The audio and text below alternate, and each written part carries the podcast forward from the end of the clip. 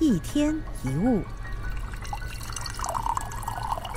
有一个小和尚负责清扫寺院的落叶，每天都要花很长的时间才能够扫完。有一天，有一个人对小和尚说：“你去用力的摇树，把树上的落叶给摇下来。今天扫完，明天就不用扫啦。”小和尚觉得，哎，这是一个好办法，就高兴的照办了。结果第二天，院子还是一样满地的落叶。小和尚这个时候才明白，把明天的烦恼交给明天，因为明天自会有明天的烦恼。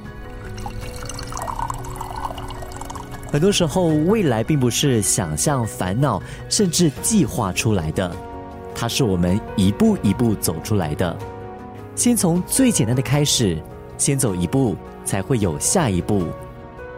不论多么远大的理想，都是要一步步实现；无论多浩大的工程，也都是一砖一瓦叠起来的。记得，生命是由每一个今天组成。当明天到来的时候，它又会成为今天。一千个、一万个明天都会以今天的形式到来，所以你怎么过今天，就等于你怎么过你的未来。如果你没有能力把握现在，别去提你有能力掌握未来。所以，我们能够为未来做的最好的准备，就是把现在的事做好。只要用心过好每一天，你想要的未来就会慢慢的浮现。一天一物。